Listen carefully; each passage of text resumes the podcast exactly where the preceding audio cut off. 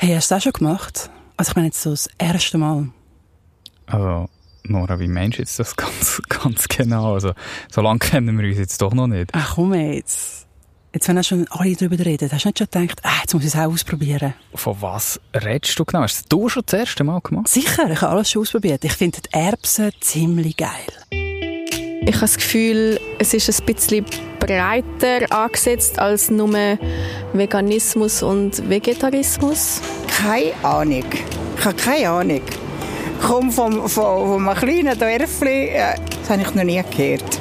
Es ist wahrscheinlich viel gesünder als so chemisches Essen. Aber ob es feiner ist, ist jetzt auch wahrscheinlich einfach Geschmackssache. Ich finde es nicht schlecht. Ich finde es gut zum Abwechseln. Aber das Fleisch habe ich auch gerne. Und ich finde, wenn man alles ein bisschen in die Waagschale legt und einmal Eier, einmal Fleisch und einmal von dem Pflanzlichen isst, ist alles gut. Dann hat man eine gute Abwechslung. Plant-based ein grosses Wort in der Ernährung. Klar ist, dass plant-based nicht gleich vegan oder vegetarisch ist, sondern der Überbegriff für verschiedene Essformen. Ihre Gemeinsamkeit? Pflanzliche Lebensmittel stehen im Vordergrund. Das sind die drei populärsten Ernährungsformen. Peschetarier. Kein Fleisch, aber Fisch. Und das ergänzt mit Milchprodukt. Ovo-Vegetarier. Bei dieser Ernährungsform geht es um pflanzliche Lebensmittel, die ergänzt werden mit Eier und Eierprodukt. Milch kommt aber nicht auf den Tisch. Flexitarier heisst so viel wie flexible Vegetarier. Pflanzliche Lebensmittel ergänzt mit Milch, Milchprodukt, Eier und einem bewussten Konsum von Fisch und Fleisch wir können ja nachfragen, oder, wie das ja. so ist mit was, wenn und wie und was ist eigentlich jetzt mit dem Begriff Plant-Based bei der Nadja Leuenberger. Du bist eine Ernährungsberaterin und ähm, bist sehr vertraut mit dem Thema Plant-Based, also irgendwie eben so das Flexitarische, wo gleich irgendwie etwas mit Pflanzen zu tun hat. Es ist ein Riesenthema geworden, oder? Auch bei dir im Job im Moment. Es ist ein Riesenthema. Überall lesest Artikel, man hört immer wie mehr Podcasts darüber. Es so wie bei uns? Genau, mhm. so wie hier. Es ist ein hochspannendes Thema und ich finde es sehr wichtig, dass man über das Thema redet und eben auch mit Fachpersonen sich austauschen kann und sich nicht nur über die sozialen Medien informieren. Das Regionale, Saisonale, das ist enorm wichtig. Es gehört zu dem Plant-Based. Also Plant-Based, das sind Menschen, die sich eben für Gesundheit interessieren. Man geht auf einen Markt, geht das Gemüse einkaufen oder auch die Früchte, man geht mehr auf einen Hofladen. Man weiss, von wo das Lebensmittel schlussendlich kommt und das ist ein, ein schöner Gedanke. Es soll ja auch Spass machen, das ist das Wichtigste beim Ernähren, oder Nora? Da pflichtest beim du mir, Essen, ja, ja eh. pflichtest du mir, glaube ich, schon Sicher. Bei. Und darum gibt es auch ganz viele Möglichkeiten, das Plant-Based auszuleben. Also wir stellen euch jetzt zwei von diesen Formen vor. Eine ist, sage jetzt mal so ein bisschen wie ich, der Nico. Der ist nämlich Flexitarier. Hallo zusammen, ich bin der Nico, ich bin 28, geboren und aufgewachsen in Zürich und ich würde mich als Flexitarier bezeichnen. Grundsätzlich würde ich meine Ernährung auf jeden Fall als sehr ausgewogen beschreiben. Ich würde schätzen, dass ich vielleicht im Schnitt einmal pro Woche oder alle zwei Wochen Fleisch esse und das vor allem dann, wenn ich neu mit daheim eingeladen bin oder in einem Ausnahmefall auch mal in einem Restaurant, wenn ich wirklich Lust auf ein Gericht mit Fleisch habe, dann erlaube ich mir das und probiere, probiere das dann sehr bewusst zu geniessen. Ansonsten, wenn ich für mich allein koche oder sonst mal schnell etwas kaufe, immer vegetarisch. Aber halt auch nicht vegan, weil ich muss sagen, für mich ist es schon ziemlich schwierig, auf Käse zu verzichten. Bin ich großer Fan davon. Was hat dich dazu bewogen, deine Ernährung zu verändern? Ich mag mich relativ gut daran erinnern, dass für mich eine Umstellung oder ein Umdenken stattgefunden hat während der Studiumszeit. An der Uni Zürich haben die Mensen zusätzlich neue vegetarische Angebote ins Menü aufgenommen und es ist eine ganze Mensa aufgemacht worden, wo nur vegane und vegetarische Gerichte im Angebot hat. Und das hat es mir besonders einfach gemacht und für mich, glaube auch äh, zusätzlich eine Sensibilität in mir geweckt für diese Art von Ernährung. Wie war für dich die Umstellung? Gewesen? Es war vor allem eine Gewohnheitsfrage. Wenn ich zurückdenke an die Zeit, wo für mich die Umstellung stattgefunden hat, hat es ab und zu die Momente gegeben, wo man sich ein einen Ruck hat müssen geben, dass man nicht den einfachen Weg geht, das heißt der Weg, den man kennt. Und dann muss man sich ab und zu einen Ruck geben, vielleicht etwas essen, was man sonst nicht genommen hätte. Aber sobald man sich an das gewöhnt hat, ist es kein Problem. Was hat dich dazu bewogen, deine Ernährung zu verändern? Für mich ist es eine Mischung aus verschiedenen Faktoren. Einerseits ökologisch, andererseits tierethisch und dann sicher halt auch Nachhaltigkeitsüberlegungen. Der Klimawandel ist für mich sehr ein bewusstes Problem von meiner Generation und der zukünftigen Generationen. Und ich habe gefunden, das ist ein einfaches Rädchen in meinem Alltag, wo ich dran schrauben kann, um meinen Beitrag dazu zu leisten. Welche Vor- und Nachteile erlebst du als Flexitarier? Vorteile liegen für mich auf der Hand. Einerseits hängt es natürlich zusammen mit meinen Überzeugungen. Das heißt, ich habe wie auch ein gutes Gefühl dabei, wenn ich mich probiere nachhaltig zu ernähren, dass ich das Gefühl habe, ich leiste einen Beitrag. Ein weiterer Vorteil ist, dass ich das Gefühl habe, ich ernähre mich günstiger, es kostet mich weniger. Und ich habe auch das Gefühl, dass es äh, mir erlaubt hat, ein bisschen über den Tellerrand rauszuschauen und äh, mich dafür neugierig zu machen, was es für Gerichte gibt, die halt vegetarisch sind. Nachteil kommen mir eigentlich keine in den Sinn, wenn es überhaupt einen gibt, dann ab und zu vielleicht mal der Moment, dass man das Gefühl hat, ah, man hat jetzt eigentlich Lust auf Eier und Speck zum Morgen und dann verzichtet man halt was für eine Rolle spielt die Gesundheit dabei? Ich habe nicht das Gefühl, dass nur weil man sich vegan oder vegetarisch ernährt, man notwendigerweise auch gesünder davonkommt. Ich glaube auch, dass man sich sehr gesund kann ernähren kann, wenn man Fleisch isst. Deshalb hat das jetzt für mich nicht so eine große Rolle gespielt. Aber ich würde wahrscheinlich schon sagen, dass im Einklang mit diesen Nachhaltigkeitsüberlegungen auch so ein bisschen Gedanken stattgefunden haben zu einer gesunden und ausgewogenen Ernährung. Also ist so ein ein Effekt nebenbei. Ich glaube, der Nico redet gerade für eine ganze Generation. Oder? Ich glaube, wir fühlen uns jetzt gerade alle angesprochen. Nadia, du auch wahrscheinlich Extrem, nicht. ja. Halt so er spricht mir gerade vom Herzen. Genau. Ich glaube, die meisten probieren sich so zu ernähren wie er momentan. Er hat viel über Umwelt und Nachhaltigkeit und so geredet. Was, man, was mich noch so ein bisschen wundernimmt, oder? Er hat am Schluss gesagt, er weiß nicht, ist jetzt vegan oder, oder vegetarisch oder eben jetzt wie er ist, ein Flexitarier gesünder unterwegs. Wie viel Fleisch brauchst du im Alltag? Das ist äh, eine Frage, die man nicht so mit Ja und Nein beantworten kann. Es heisst nicht per se, vegan sei gesund und es heisst auch nicht per se, flexitarisch ist, ist gesund. Es kommt immer darauf an, wie viel Fertigprodukte hat man in seiner Ernährung, wie viel Fleisch konsumiert man auch wirklich pro Woche. Und ähm, das, man muss die gesamte Ernährung über einen Tag oder über eine Woche verteilt anschauen, um eine Aussage zu machen. Es gibt also kein richtig oder falsch, Nadja. Etwas, was man jetzt noch herausnehmen kann, ist natürlich das Milchprodukt per se. Das ist ja ein tierisches Produkt, das viel ersetzt wird durch Weizenbasis, Hafer, was auch immer. Wir sind hier ein Grasland, also wir haben sehr viele Kühe. Ich weiss, von wo die Kühe kommen. Ich weiss, wie die Kühe hier in der Schweiz leben. Darum ich bin definitiv ein Milchfan oder Milchproduktfan. Ich trinke zwar nicht regelmäßig Milch, aber ich konsumiere regelmäßig Käse in allen Variationen und ich kann einfach nicht darauf verzichten und möchte auch nicht darauf verzichten. Ähm, pflanzliche Alternativen kommen für mich nicht in Frage, weil ich finde, die aus Nachhaltigkeitssicht, oder wenn wir von, von Soja reden, wenn wir von Cashew-Drink reden, das kommt von weit weg. Ich weiß nicht, wie es dort produziert wird. Ich weiß nicht, wie es wer für, für, für die Plantagen auch geschafft hat. Darum ich bin Fan von den Milchprodukten und ich möchte sie hier aus der Region haben. Okay, also und Nadja, was mich noch wundert, du bist ja Ernährungsberaterin, schaffst viel mit Sportlern zusammen, also beratest Fußballer, Hockeyspieler, was noch? Alles. Querbeet, genau. Hast du auch vegane Sportler, die du beraten Ich habe zwei Athletinnen, die sich vegan ernähren und die probiere ich natürlich bestmöglich zu beraten, aber das Hauptklientel sind Athletinnen und Athleten, die sich meistens flexitarisch ernähren, also keine Verbote, sie essen alles hat jetzt, sag jetzt mal, die milchbasierte Ernährung für Sportler Vorteile gegenüber jemandem, der das eben nicht konsumiert? Milch oder Milchprodukte sind natürlich wertvolle Lebensmittel, weil wir sie hier in der Schweiz haben. Wir können sie hier produzieren. Wir wissen, was drinnen ist. Wir wissen, wie das Tier gelebt hat. Es ist ein Lebensmittel, das kalziumreich ist, das proteinreich ist, das proteinbetont ist. Und ich finde es durch das ein sehr wertvolles Lebensmittel. Ich, ich, muss fast schnell fragen, es ist vielleicht fast ein bisschen mega tief in Materie, aber es nimmt mich Wunder, Nadja. Wir reden ja immer von der biologischen Wertigkeit beim, beim Protein. Mhm. Also sprich, wie gut setzt unser Körper das Protein um? Also effizient, nicht effizient, wie viel kann er davon wirklich verwenden? Ich bin immer noch der gängige Meinung, die biologische Wertigkeit ist höher in tierischen Produkten. In den meisten, gerade Milch oder Ei oder so. Und das würde ja eigentlich wieder dafür sprechen, dass sich ein Sportler eigentlich schon eher auch mit diesen Lebensmitteln auseinandersetzen sollte, weil es bezüglich Regeneration etc. einfach ein bisschen effizienter ist. Wahrscheinlich im Prozentbereich, oder wie stehst du dazu? Das ist definitiv so, wie du sagst. Die biologische Wertigkeit ist ein, ein guter Maßstab, um zu wissen, wie können wir das Lebensmittel wirklich aufnehmen oder wie können wir die Nährstoffe, die drin sind, aufnehmen und Milch und Milchprodukte haben eine hohe, eine hohe biologische Wertigkeit. Das heisst, wir können zum Beispiel das Kalzium, das in diesen tierischen Produkten vorkommt, sehr gut aufnehmen. Jemand, der sich pflanzenbasiert ernährt oder einfach ausschließlich pflanzenbasiert ernährt, muss mehrere Lebensmittel zusammen kombinieren in grosser Menge, um die gleiche Menge aufnehmen im Körper. Und was sind das für Lebensmittel?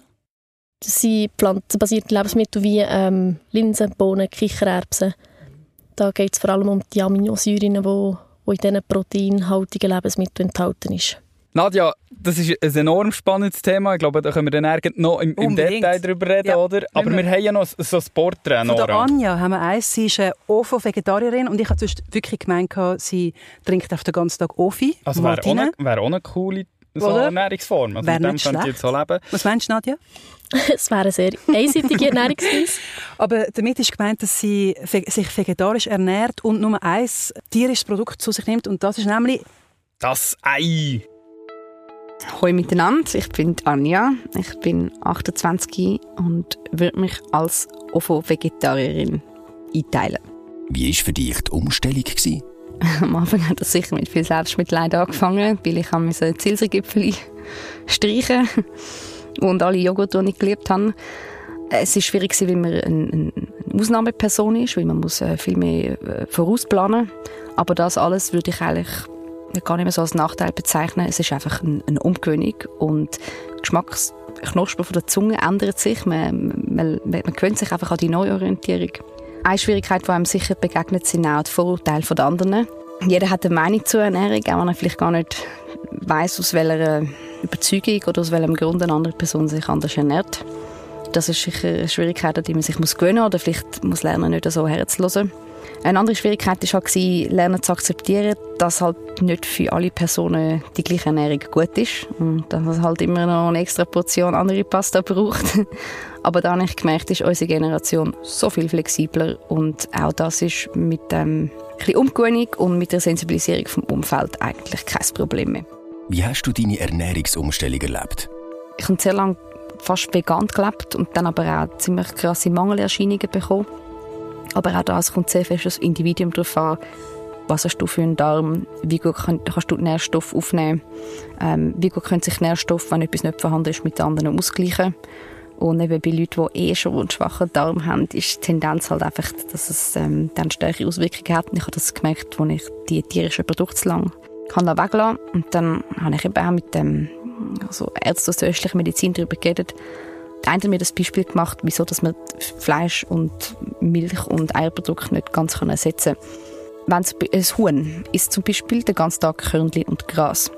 Und die Körnchen und Gras, die haben sozusagen kein Kalzium drin. Und trotzdem kann ein Huhn pro Tag ein Ei legen und nur schon die Schale besteht aus 15 Gramm Kalzium. Und das ist einfach ein anderer Katalysator. Oder wenn du eine Kuh anschaust, die den ganzen Tag Gras isst, wie schafft es eine Kuh, Milch herzustellen mit so viel Nährstoff drin oder das Fleisch, das nachher so viel Eisen drin hat? Das ist ganz eine andere chemische Reaktion. Das ist ganz eine andere Kraft, die in dem Essen drin ist. Und seit ich es einfach sehr wenig und bewusst aus bewussten Ressourcen wieder in die Ernährung integriert habe, merke ich einfach, dass ich stärker bin, mehr Kraft habe, dass sich der Körper schneller regeneriert, zum Beispiel auch nach einer Wanderung oder nach einer nach einer Sportsession und dass er einfach leistungsfähiger ist. Aber eben auch das ist etwas, wo jeder für sich selber muss herausfinden. Ich, ich glaube aber einfach, dass es ist immer eine Frage von der Menge und eine Frage vom Bewusstsein. Stanja hat sehr gute Ansätze. Aber für mich ist es nicht eine OFO-vegetarische Ernährungsweise. So hat sie vielleicht angefangen und ja. jetzt hat sie gewechselt zu einer flexitarischen Ernährungsweise.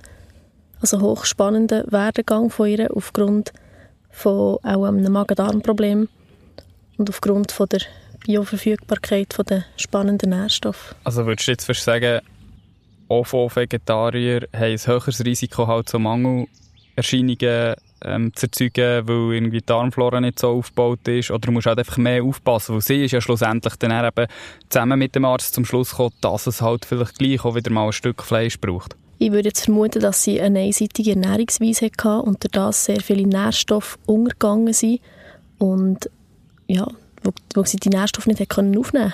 über was für, sagen wir jetzt mal aus deiner Sicht, der essentielle Nährstoff, gerade wenn du ein bisschen möchtest, ähm, darauf schauen, dass nicht zu viel Fleisch ist, ist, dass du vielleicht gewisse Milchprodukte reduzierst, wo sagst du jetzt einem von deinen Kunden oder von deinen Sportlern oder auch, äh, bist ja am Dozieren, hey, das ist gut, schaut oder achtet einfach drauf, die und die und die Stoffe, sag jetzt mal, sind so ein bisschen essentiell.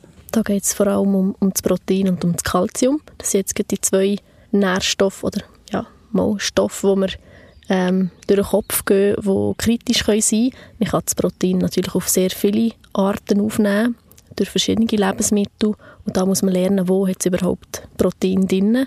Und da ist natürlich Fleisch, Fisch, Milchprodukte sehr interessant. Und vor allem geht es eben noch um die, die essentiellen Aminosäuren. Also Aminosäuren oder Proteine sind aufgebaut aus verschiedenen ähm, wie Perlenketten von Aminosäuren. Und da gibt es die essentiellen und die nicht essentiellen. Essentiell heisst, unser Körper kann sie nicht selber herstellen. Also müssen wir die Aminosäuren über die Nahrung oder über Nahrungsmittel aufnehmen. Tierische Quellen haben einfach ein besseres Aminosäuremuster als die pflanzlichen Quellen, wie Linsen, Bohnen, Kichererbsen. Und durch das, das hast du vorhin schön gesagt, Mevion, wegen der Sportler, ist es sicher auch wichtig, dass sportliche Personen Milch und Milchprodukte konsumieren können. Genau wegen, dem, wegen diesen ähm, essentiellen Aminosäuren. Jetzt hast du mehrmals die einseitige Ernährung ähm, von dieser geredet. Ist denn das ein Phänomen, das du beobachtest? Haben viele Leute, die du äh, coachen, sind die falsch ernährt? Also ist das auch ein Phänomen von unserer Zeit, dass die Leute irgendwie durch das, dass sie krampfhaft zum Beispiel probieren, äh, sich vegan zu ernähren, dann zu einseitig essen?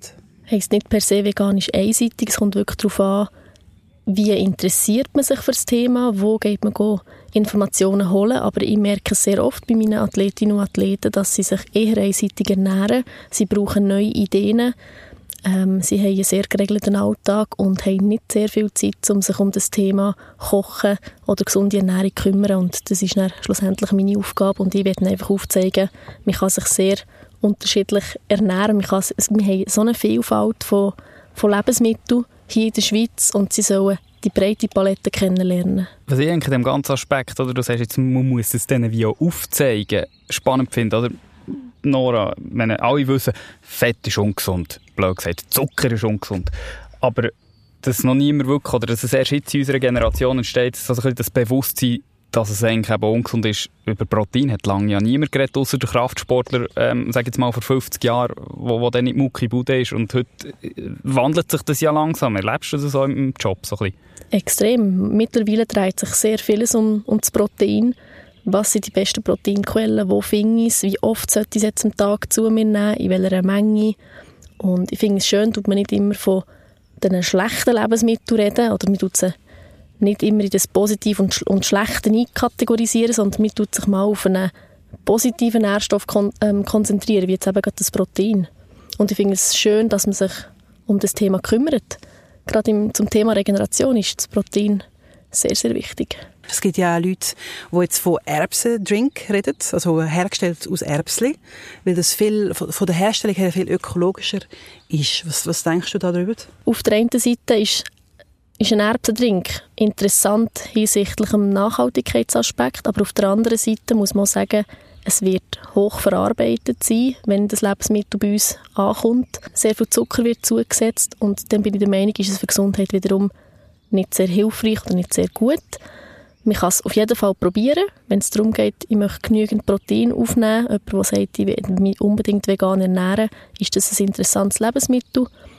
Aber ich würde es jetzt nicht der Allgemeinheit empfehlen. Man soll es ausprobieren, man soll sowohl Kuhmilch trinken, man soll auch mal eine pflanzliche Alternative konsumieren und dann auch selber entscheiden, was tut mir gut, was tut meinem Körper gut und komme ich auf genug Nährstoffe. Ja, und das ist halt mega differenziert. Oder wenn du so sagst, also der Erbsendrink kommt aus Amerika. Also wenn du dann von Nachhaltigkeit redest, ja. ich finde, der, der Gedanke passiert, also ich weiß nicht, wie es mhm. dir geht, ich habe das Gefühl, der Gedanke wird noch zu wenig gemacht. Das kommt ja näher vom Ausland. Also das ist halt gleich wieder nicht ganz, also natürlich ist es auch irgendwo möglich hier im Raum, wahrscheinlich äh, aus irgendwo einer Erbsenkolonie, sag ich jetzt mal, einen Erbsendrink zu machen. Aber Aber schlussendlich, es ist letzte, glaube ich, so eine WWF-Studie rausgekommen, oder? dass pflanzliche Lebensmittel einfach einen relativ hohen Wasserverbrauch haben. Natürlich braucht eine Kuh auch Wasser, jetzt abgebrochen, aber mhm. ich glaube, es ist wie noch nicht so fix aufgeschlüsselt, ob es dann wirklich so viel nachhaltiger ist. Oder, oder kannst du da so ein bisschen den Stab brechen und sagst, mal, die pflanzenbasierte oder plant-based Ernährung ist schon leicht im Vorteil? das ist wieder ein riesen Thema, die Nachhaltigkeit. man kann, es ja, nicht, kann es nicht ja. nur auf den Nährstoff beziehen. Sehr oft werden die Vergleiche immer nur mit Nährstoff gemacht, aber schlussendlich muss man noch den CO2-Verbrauch anschauen und man muss auch den Wasseranteil, wie viel Wasser wird verbraucht bei der Produktion, beachten. Und dann sollte man eine gesamtheitliche Aussage machen und das ist etwas, wo, wo fehlt. Meistens fehlt irgendwie eine Zahl. Also man kann nicht einfach nur sagen, der Proteinanteil in der Kuhmilch ist super gut und verglichen zu einer pflanzlichen Alternative ist es jetzt super schlecht. Man muss das Lebensmittel ganzheitlich anschauen, von wo kommt das Lebensmittel, wie viel CO2-Ausstoß gibt es, ähm, wie, wie ist der Wasserverbrauch bei der Produktion und wie viel Nährstoff enthält es.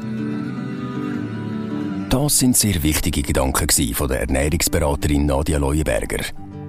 Zum Schluss noch drei Tipps zu einer gesunden und nachhaltigen Ernährung. Füll vier Fünftel von deinem Teller mit pflanzlichen Lebensmitteln und ein Fünftel mit tierischen Produkten. Hol dir deine Proteine und kombiniere sie schlau. Zum Beispiel Hülsenfrüchte wie Linsen mit Milchprodukt. Und das Wichtigste zum Schluss: Schau beim Einkaufen auf regionale und saisonale Lebensmittel.